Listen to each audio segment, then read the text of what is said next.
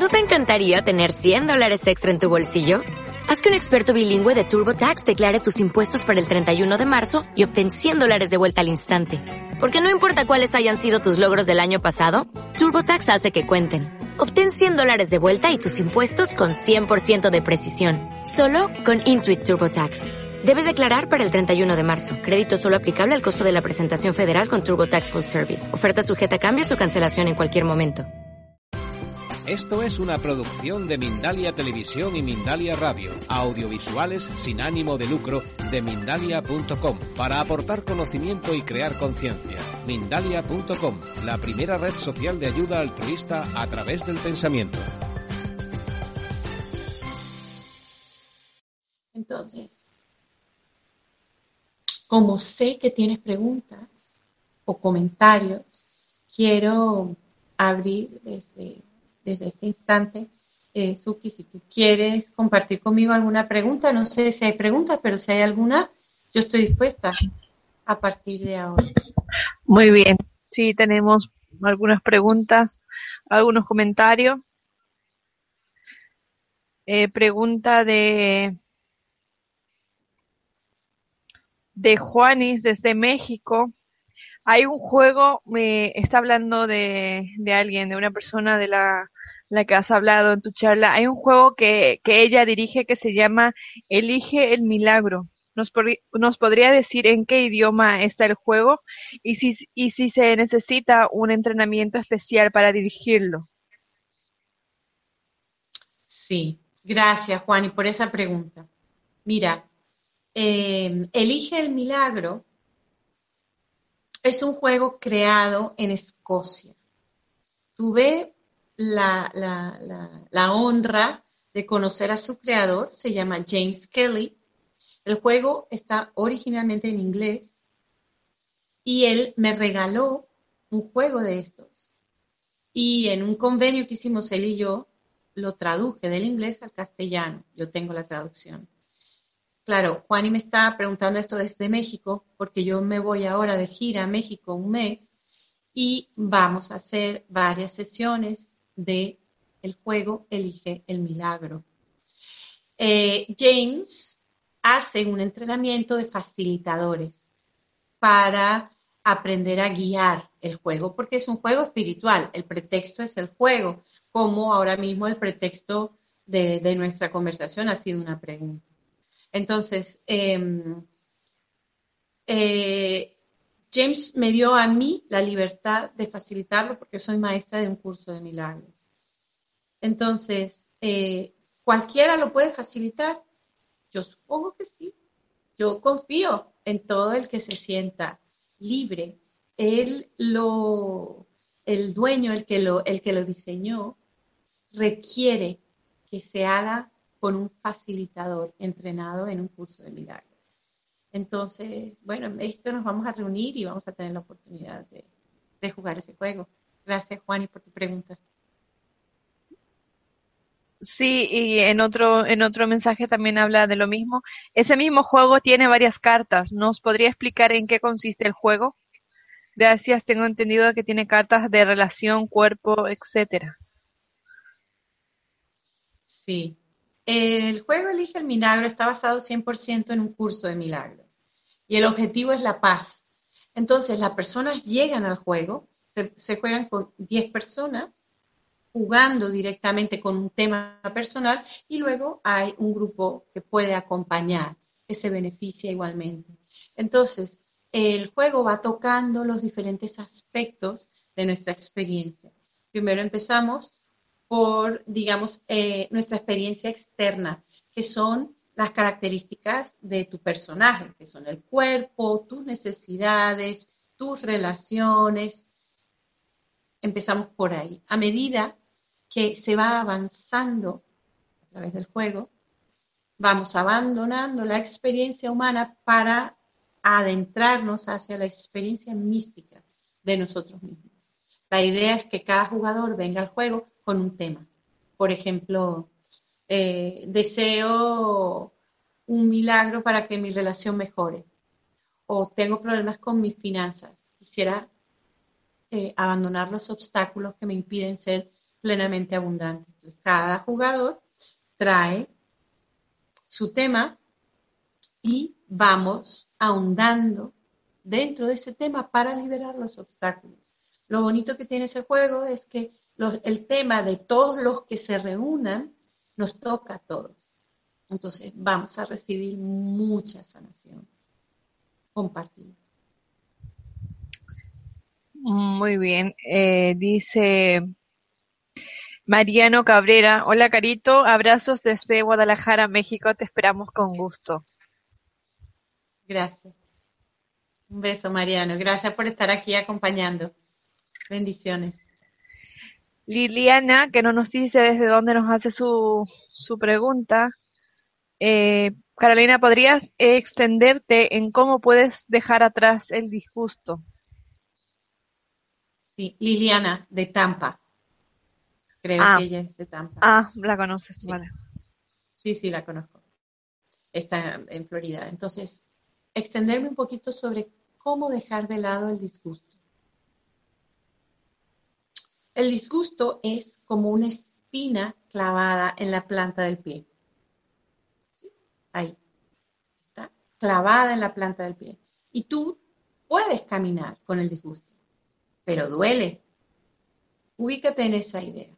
Puedes caminar con el disgusto, pero duele. No te puedes acostumbrar al dolor, te puedes acostumbrar a que hay algo ahí que no es natural, porque nuestro ser es naturalmente luminoso. Nuestro ser es naturalmente amoroso. Entonces, cuando hay un disgusto, es porque ha habido un pensamiento de no merecimiento, de juicio o de culpa. Y es una espina que se clava en nuestra experiencia humana y se queda ahí. Nos adaptamos a ella. Hay personas que viven con un disgusto toda su vida. Hay personas que tienen un disgusto con alguien de la historia, con alguien que esclavizó a los negros o alguien que mató a los judíos. En la historia tenemos muchos referentes de este tipo y tenemos comunidades enteras que viven justificando esa rabia y defendiendo. Pero ahí no hay paz. La manera de abandonar el disgusto es diciendo, este disgusto ya no me sirve para nada. Estoy cansada de sufrir.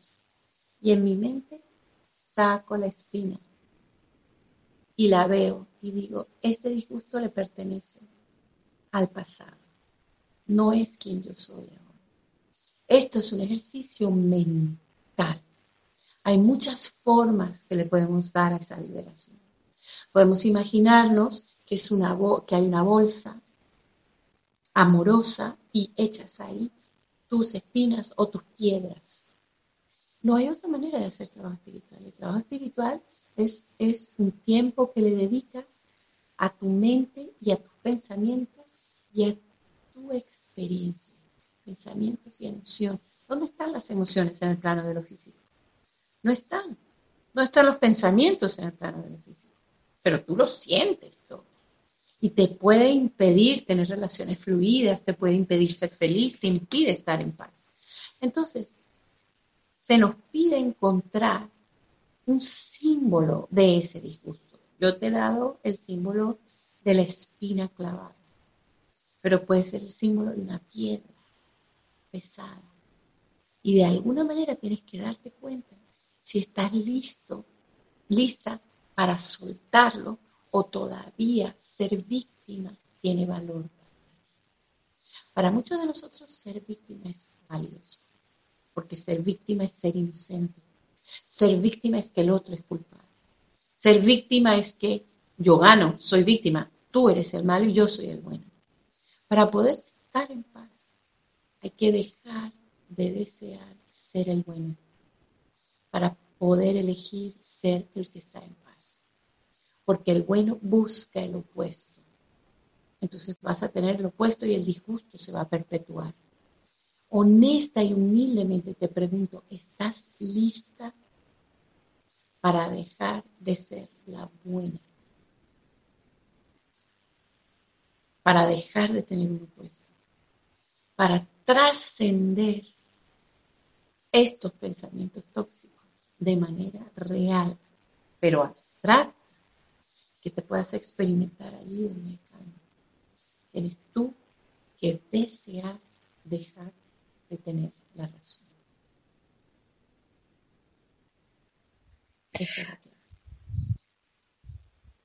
Angie desde, de este País Vasco, España. La paz es posible en este mundo porque somos paz. Otra cosa es que el sentirnos separados del Padre no veamos nada más que lucha, ataque y rencor, pero nosotros en esencia ya somos paz y amor. Se habla estos días de que se aproximan días de oscuridad. ¿Qué va a pasar en la tierra? ¿Qué puedes contarnos sobre ello? Muchas gracias y abrazos de luz para, para todos. Aunque sé que no soy un cuerpo, soy, soy libre, pues aún soy tal como, como Dios me creó. La paz de Dios refulge en mí ahora. Muy lindo mensaje. Gracias. Qué lindo. Gracias, Angie. Gracias. En verdad. Eh, has dicho algo eh, clave. La paz es lo que tú eres. La paz habita en ti un espacio abstracto y está cubierto simplemente de pensamientos tóxicos. Entonces, el mundo es un compendio de experiencias oscuras. No es que se acercan tiempos oscuros, es que eso es lo que el mundo es, un tiempo oscuro. ¿Qué se pide de nosotros?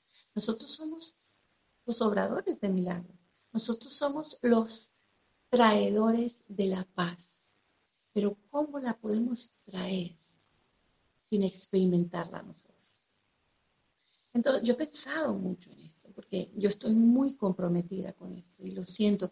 Y las personas con las que me voy encontrando, tanto ahora en, por este medio como en, los cursos, en los talleres y en, y en las clases, me doy cuenta cómo cada vez somos más los que estamos haciendo el cambio y entendiendo que la fortaleza que estamos, que se está necesitando para que haya un cambio realmente en la experiencia, es la paz.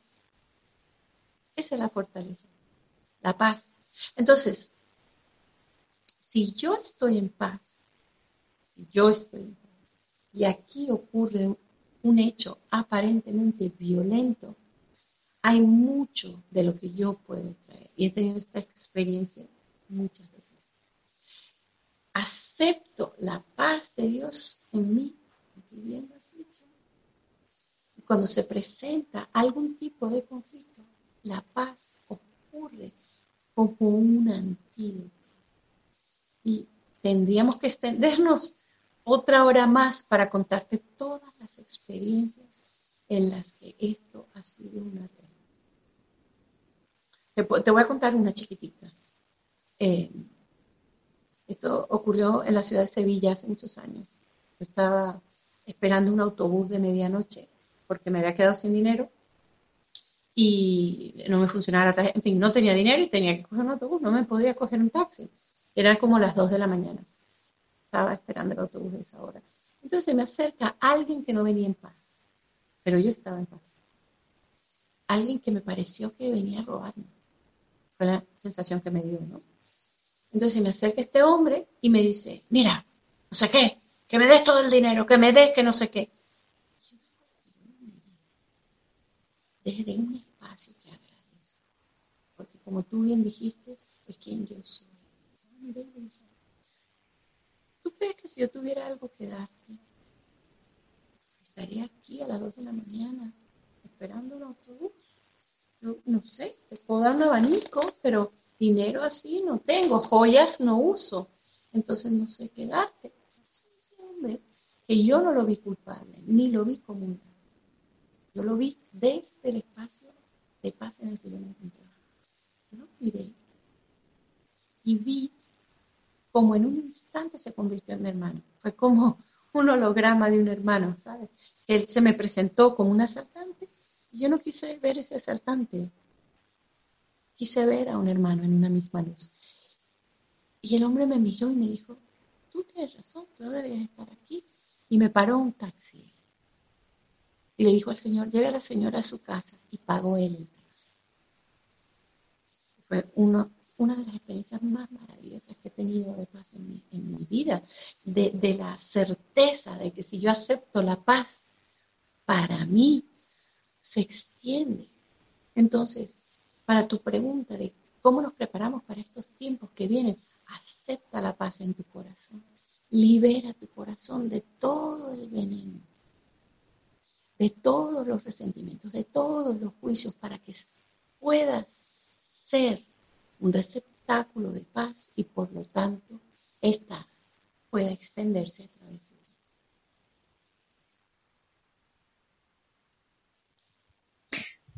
Bien, siguiente, eh, Pilar. Me he sentido muy bien. Me gustaría tener eh, esta oración grabada para repetirla. Soy de Huelva. Gracias, Carolina. Gracias, Pilar. La vas a tener grabada. Eh, esto, este vídeo, esta charla, se la ha grabado Mindalia. Y si nos quieres explicar eh, un poquito cómo va a ser para que la gente sepa que la va a poder volver a ver. Sí, en más o menos en 72 horas estará, estará ya en Mindalia Televisión subido el, el, el, video para que, para que lo puedan volver a ver. Vale, eh, siguiente pregunta de Antonio desde Argentina. Si el cambio es particular desde uno hacia, desde uno hacia el exterior, o sea, creando desde nuestro propio universo personal, ¿qué impacto tiene esto con el mundo? Wow, qué buena pregunta, Antonio. Un beso a todos los hermanos en Argentina tiene todo el impacto. Porque te voy a preguntar una cosa, cuando tú levantas la mirada, ¿qué mundo ves? Sino el tuyo. Te voy a dar un ejemplo más gráfico. Tú estás en Argentina y yo estoy en Ibiza. Nos separan, no sé, 6.000 kilómetros. Entonces yo aquí donde yo estoy me convierto en una luz. Imagínate una vela, allá atrás hay una vela. Imagínate que yo me convierto en una vela. Y como esta vela voy con mi luz, con esta experiencia de honestidad, de limpieza interior, voy tocando e inspirando a otros. Y se van encendiendo estas luces de paz, de claridad. Entonces aquí donde estamos nosotros, empezamos a tener un impacto sobre los que están un poquito más lejos. Ya no necesita aquel estar en mi presencia directa, pero sí puede ver esa luz que va alumbrando su camino y ya su espacio no está tan oscuro. A medida que vamos siendo más los que vamos permitiendo que la luz de la paz brille a través de nosotros, esta luz se va extendiendo y la función que tenemos en el curso de milagros se nos llama obradores de milagros. La función que tenemos es que lo que Él no puede hacer, porque no es un momento de conciencia, yo lo haré por Él. Yo tendré el impacto que puedo tener, que es en mi mundo, en este, en mi familia, en mis hijos, en mis relaciones, y em, invertiré todo mi tiempo y mi devoción para que esta luz sea una luz brillante que a su vez toque a otras luces. Y es un efecto, eh, es un efecto expansivo, es un efecto absolutamente expansivo. Lo que no puedo pretender, y sería muy arrogante, es pretender ayudar a uno que está por allá cuando ni siquiera yo he aceptado la paz. Esto es como en los aviones, cuando te suben y te dicen, si falta el oxígeno, primero póngase usted la máscara de oxígeno antes de ponérsela a, a sus hijos inclusive. Y tiene mucho sentido, porque ¿qué le vas a dar tú a otro si tú no has aceptado la paz para ti? Yo próximamente voy a empezar a trabajar con voluntarios de una ONG, con voluntarios de ACNUR. Voy a empezar a trabajar con ellos. Eh, el afrontar la frustración, el miedo, el dolor que genera ser voluntario, la, la impotencia por las circunstancias y lo vamos a trabajar desde este punto de vista, porque yo sé la fuerza que tiene esto. Si yo soy una luz potente, tengo el poder de encender la tuya. Y tú tienes el poder de encender la de aquellos que te rodean. Y así vamos. Y cuando la luz sea muy grande, alumbrará el camino de todos. Yo creo en esto. Yo creo en esto. Alicia, que no nos dice desde dónde, desde México, eh, pregunta, entonces la paz interna no es cuestión de voluntad, sino de práctica. De disciplina, Alicia. De disciplina. Porque el mundo te va a invitar una y otra vez a que entres en conflicto. Como te dije, un simple mosquito es una invitación al conflicto. El que se te acabe el, gas cuando te estás metiendo en la ducha y salga agua fría es una invitación al conflicto. El mundo es una invitación al conflicto. Entonces, ¿cómo lo logras con la paz? Disciplina. Elijo la paz. Puedo ver paz en lugar de lo que veo. Elijo paz en lugar de esta invitación al conflicto. Y te, va, te lo digo por mi propia experiencia. Vas a empezar a darte cuenta que el conflicto deja de interesarte. Y cada vez que aparece la posibilidad del conflicto, tú dices, ay, perdón, no me interesa. Y esto es una disciplina, hasta que ya se convierte natural para ti. Natural, donde ya no necesitas ganar ninguna guerra. Cuando alguien tiene un conflicto que se presenta, mira, porque tú me dijiste, tú huelga de brazos caídos. ¿Qué puedo hacer? Humildemente, siempre deseas la paz. Ya no necesitas defenderte, ya no necesitas luchar. Imagínate cómo luchar para llegar a la paz. Tienes que abandonar toda lucha. Toda lucha. Eso no significa que si ocurre un delito, ese delito no reciba el, el efecto natural, ¿no? Como puede ser a la cárcel o lo que sea. Pero eso es muy diferente a lo que tú sientes en tu corazón. Porque a veces un delito ocurre y alguien va a la cárcel y tu corazón no está en paz. El que un delito esté cumpliendo su condena no te da la paz. La paz la eliges tú, con disciplina, con devoción.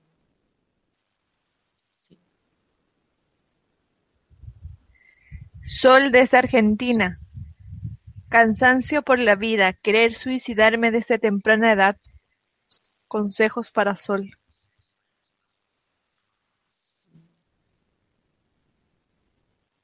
Qué, qué, qué pesada, qué pesada es la vida cuando el corazón está lleno de piedras. Sol, yo no conozco a nadie que no haya tenido pensamientos suicidas. Te doy las gracias por haber sacado esta idea a la luz. Honestamente, no conozco a nadie que no haya tenido pensamientos suicidas, me incluyo. Recuerdo claramente haber tenido pensamientos suicidas cuando tenía como 16 años, porque yo no entendía el mundo. Era demasiado para mí. Lo primero que hay que hacer es buscar ayuda. Y cuando te digo buscar ayuda, es encontrar a alguien que ponga en duda el sistema de pensamiento que te dice que la vida no vale es buscar ayuda. Puede ser una ayuda clínica, puede ser una ayuda espiritual, puede ser una ayuda terapéutica. El que está deprimido o el que está triste es un gran tirano. Y te pido disculpas porque no quiero que te sientas ofendida, pero hablo de mi propia experiencia. El que está deprimido y está triste es un gran tirano. Se siente mal y entonces justifica, ¿no? No ir al trabajo, no ir al, colegio, no hacer, no cumplir con sus responsabilidades, no ducharse, no arreglarse, no... Entonces, cuando estamos en ese punto, yo pienso que la humanidad entera en algún momento pasa por ese punto. El primer paso, el más simple, es decir, no estoy bien. Es como los alcohólicos. Los alcohólicos se empiezan a recuperar cuando hacen un momento de introspección y admiten que no están bien. Dicen, no estoy bien. Voy a pedir ayuda. A lo mejor pedir ayuda es desde ir a un cura hasta ir a un psiquiatra, hasta comprarse una botellita de rescue. Pero tiene que salir de un espacio donde te has cansado de sufrir. Yo te diría tomes una gran respiración y busques ayuda. Yo estoy segura que hay gente cerca de ti, a veces es gente conocida, a veces puede ser un Si tú dices, necesito ayuda, necesito ayuda harás muy feliz a, algunos que están dispuestos a venir con sus regalos. Entonces yo te pediría que mires si ya estás cansada de sufrir y que des un paso hacia adelante y digas, necesito ayuda. Y a mí no me gusta imponerle a la gente mi práctica espiritual. Yo tengo una práctica espiritual muy radical. Está basada en las enseñanzas de un curso de milagros. No sé si tú eres estudiante del curso de milagros, por eso no, no quiero de ninguna manera posible empujarte hacia mi práctica. Pero sí quiero decirte que buscar ayuda sinceramente y con humildad tiene un gran efecto. Te sugiero eso.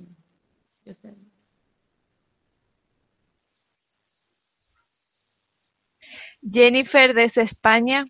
Es confuso descifrar el camino cuando en, en, muchos libros dicen que te enfoques en lo que quieres, declararlo al mundo, o sea, perseverar hasta cumplirlo. Pero el espiritualista dice que te dejes llevar por los reflejos de tu alrededor. ¿Me enfoco o no me enfoco? ¿Cómo lo descifras? Sí, qué locura. Sí, mira, yo parto de una idea. Yo parto mm, del principio de que yo no sé lo que me conviene. Obsérvate por un instante con toda honestidad y piensa, yo no sé lo que me conviene. Yo no sé cómo lograr la felicidad. Algunas personas piensan, si tengo un hijo voy a ser feliz. Si me gano la lotería, voy a ser feliz. Si me compro un coche nuevo, voy a ser feliz. Si me mudo a vivir al Caribe, voy a ser feliz. Con toda honestidad, yo no sé si eso es verdad. Entonces yo te invito a que no sepas. No sepas. Atrévete a no saber lo que te hará feliz. Atrévete a no saber qué es lo que debes hacer. Entonces tú me dirás, pero bueno, mujer, estás loca, entonces ¿cómo vivo mi vida? Yo te voy a decir cómo vivo yo la vida. Yo vivo mi vida bajo la disciplina de la paz, donde muy humildemente le entrego a esta luz que brilla mis necesidades. Por ejemplo, si yo identifico que tengo necesidad de X cosa física o X cambio corporal, quiero estar más delgada o quiero verme más joven o quisiera tener el pelo más largo o, quisiera una pareja diferente, o quisiera que mis hijos tengan un empleo. ¿Por qué deseo todas estas cosas?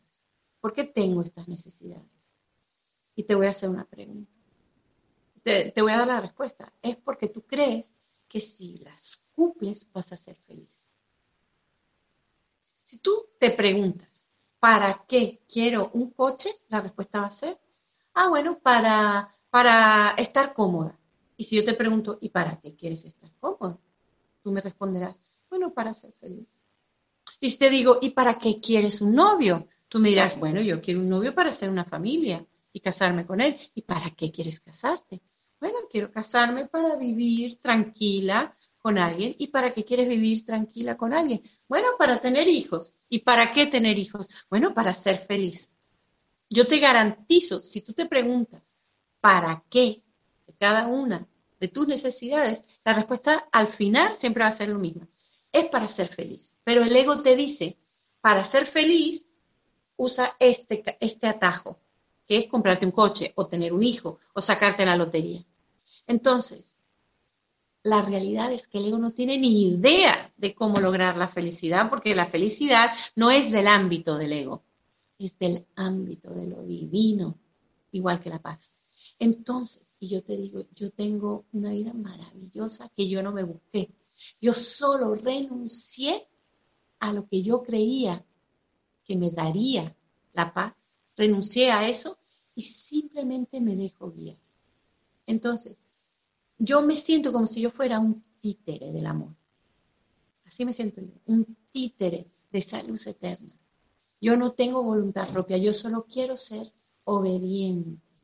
Y si me dicen, para allá, yo digo para allá. Y ahora sí me dicen, para acá, y tú dirás, ¿y quién te lo dice? Yo estoy en escucha. Yo estoy en escucha. Por eso hacemos trabajo espiritual, para lograr un estado de escucha donde puedes saber, ajá, y ahora, ¿cuál es mi próximo paso? Y esperar hasta que la respuesta llegue. El curso de se dice, ¿qué más alta meta podría tener, podría haber para cualquiera que la de aprender a invocar a lo divino y escuchar su respuesta. Pedimos, pedimos, pedimos, pedimos, ¿y cuántas veces nos detenemos a escuchar? Porque la respuesta está llegando. Para que te dejes guiar. Esa es una vida verdaderamente milagrosa. Dejarte guiar. ¿Cómo dejarte guiar? Abandonar la idea arrogante de que tú sabes cómo lograr la paz y la felicidad. Abandona esa idea. Suelta tus necesidades, limpia tu corazón y escucha. Aprende a escuchar. Que esa voz te está hablando, es la voz de la intuición. A, ver, a algunas personas les habla directamente y a otras personas les habla con simbología, les habla en sueños. Esa voz te está hablando y te está dirigiendo, pero si tú tienes tus necesidades y tus objetivos, no la estás escuchando.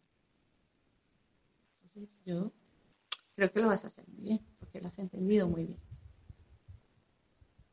Bien, Cacaya, que no, Cacaya. Hola, la conoces, no nos dice desde dónde. no la conozco, pero yo sé que ya está en Nueva York. Ah, vale. Bueno, pues pregunta, ¿qué pasa entonces cuando esos juicios son hacia uno mismo? Es lo mismo.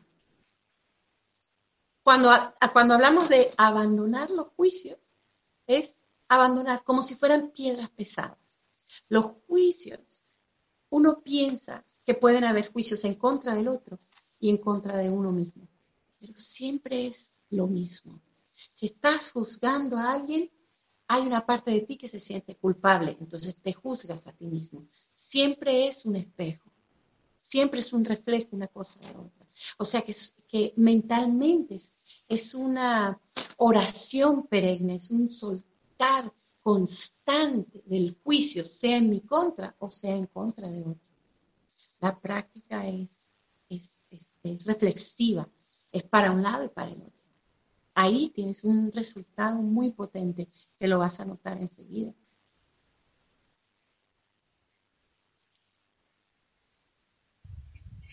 Hugo desde Chile.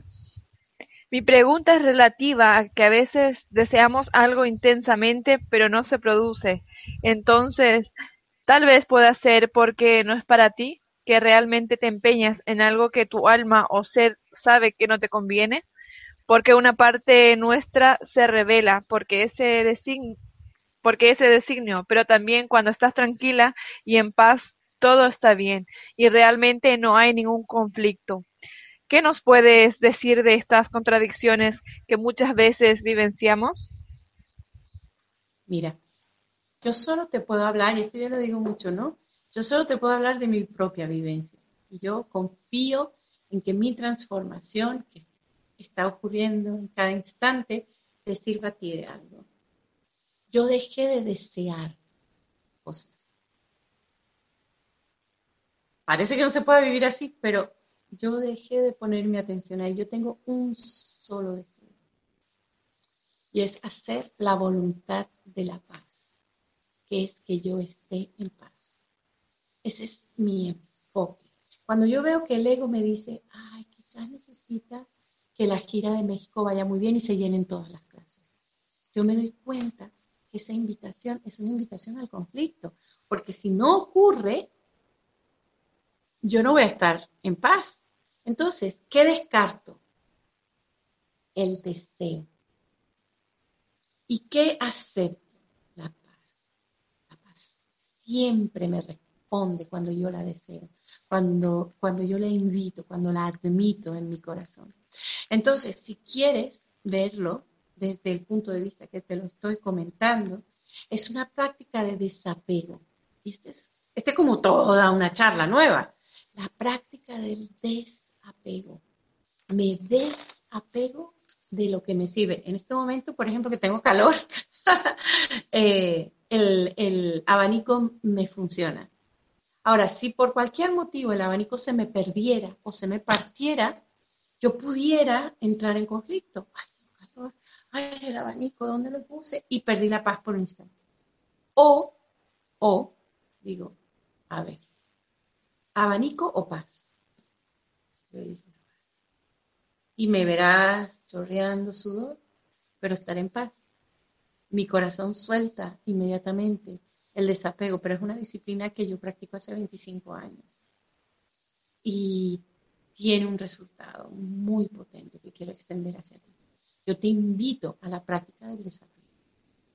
La práctica del desapego, y claro, en mi caso, normalmente yo hablo mucho de Dios.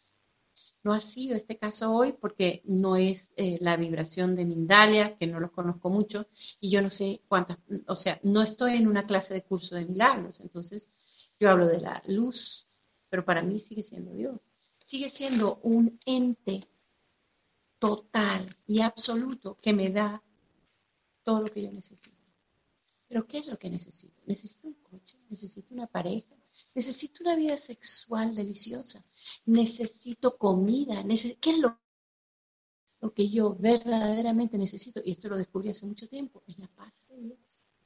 Es porque cuando estoy en paz, todo lo demás que aparentemente es escasez o conflicto se diluye y todo es como, llega como un asentamiento en tu corazón que dice, todo está bien. Todo sucede exactamente como tiene que suceder. Pero es que es el resultado de haber elegido la paz primero. Entonces, es una práctica, ¿no? Yo sé que tú me estás comprendiendo y desde Chile sé que lo vas a poner en práctica, pero hay una disciplina.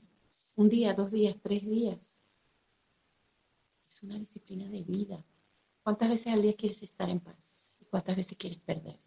Yo aprendí que desapegarme de todo, que hablo de mis hijos, de mi pareja, de mis padres, de mi casa, de todo, desapegarme, pero honestamente es lo que me brinda la paz. Este fue mi aprendizaje, es el que te invito.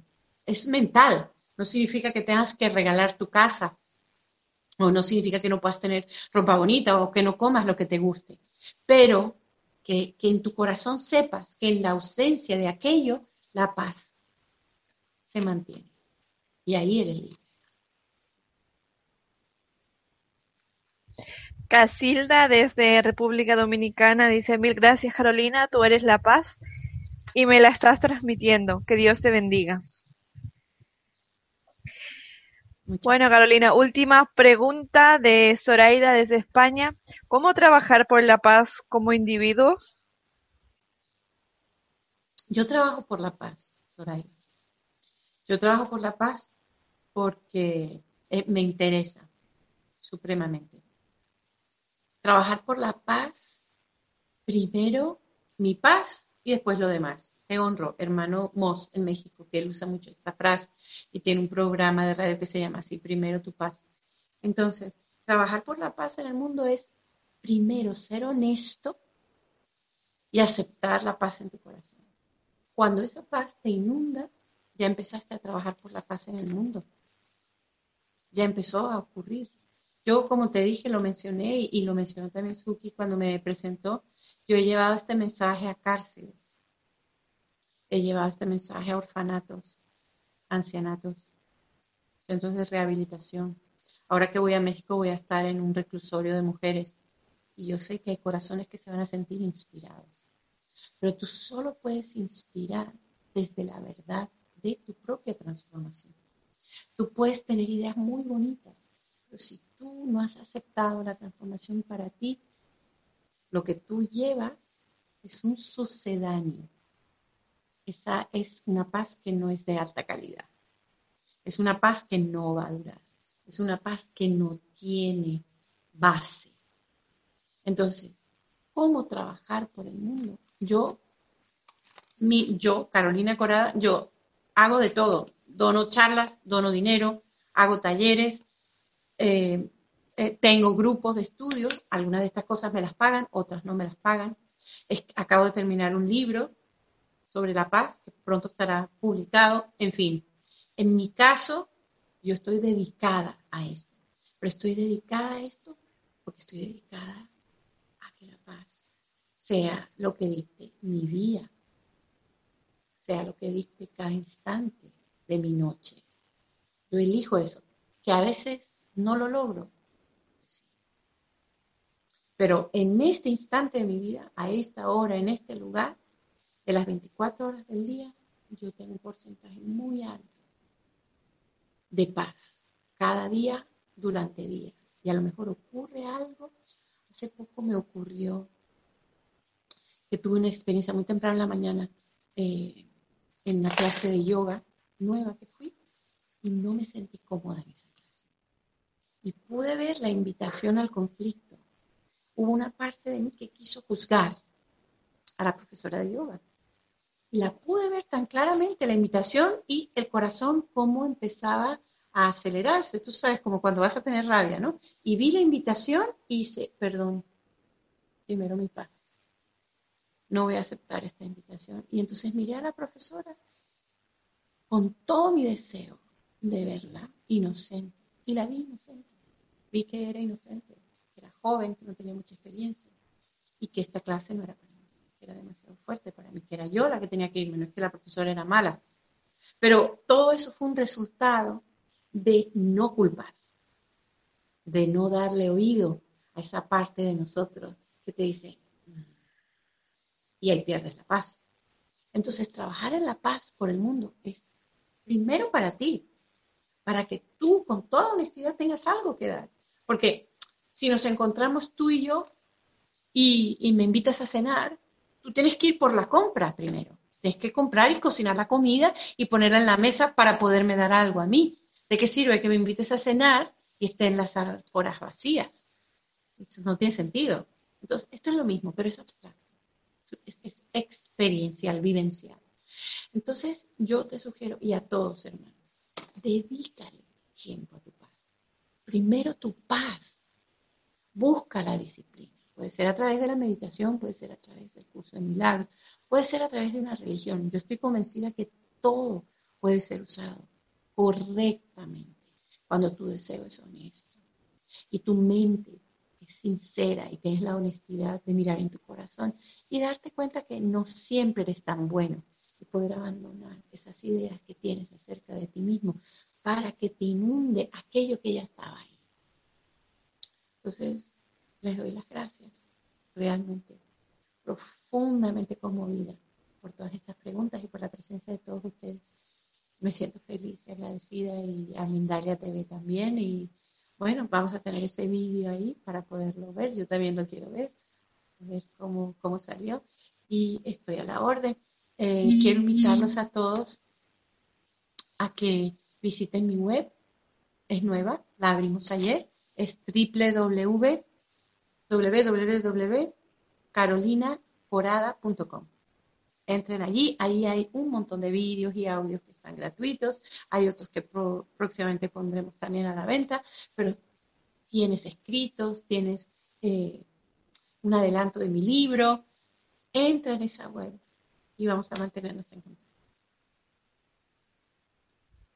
Agradecemos sinceramente a Carolina Corada esta información que ha compartido con nosotros y a todos vuestra importante participación. Son miles de personas las que hemos tenido hoy en Mindalia en directo desde muchos países, como por ejemplo República Dominicana, España, México, Estados Unidos, Colombia, Venezuela, Argentina, Chile, Recordarte que puedes colaborar con Mindalia.com suscribiéndote a nuestro canal de YouTube, compartiendo la información de Mindalia.com en tus redes sociales o haciendo alguna donación si lo deseas.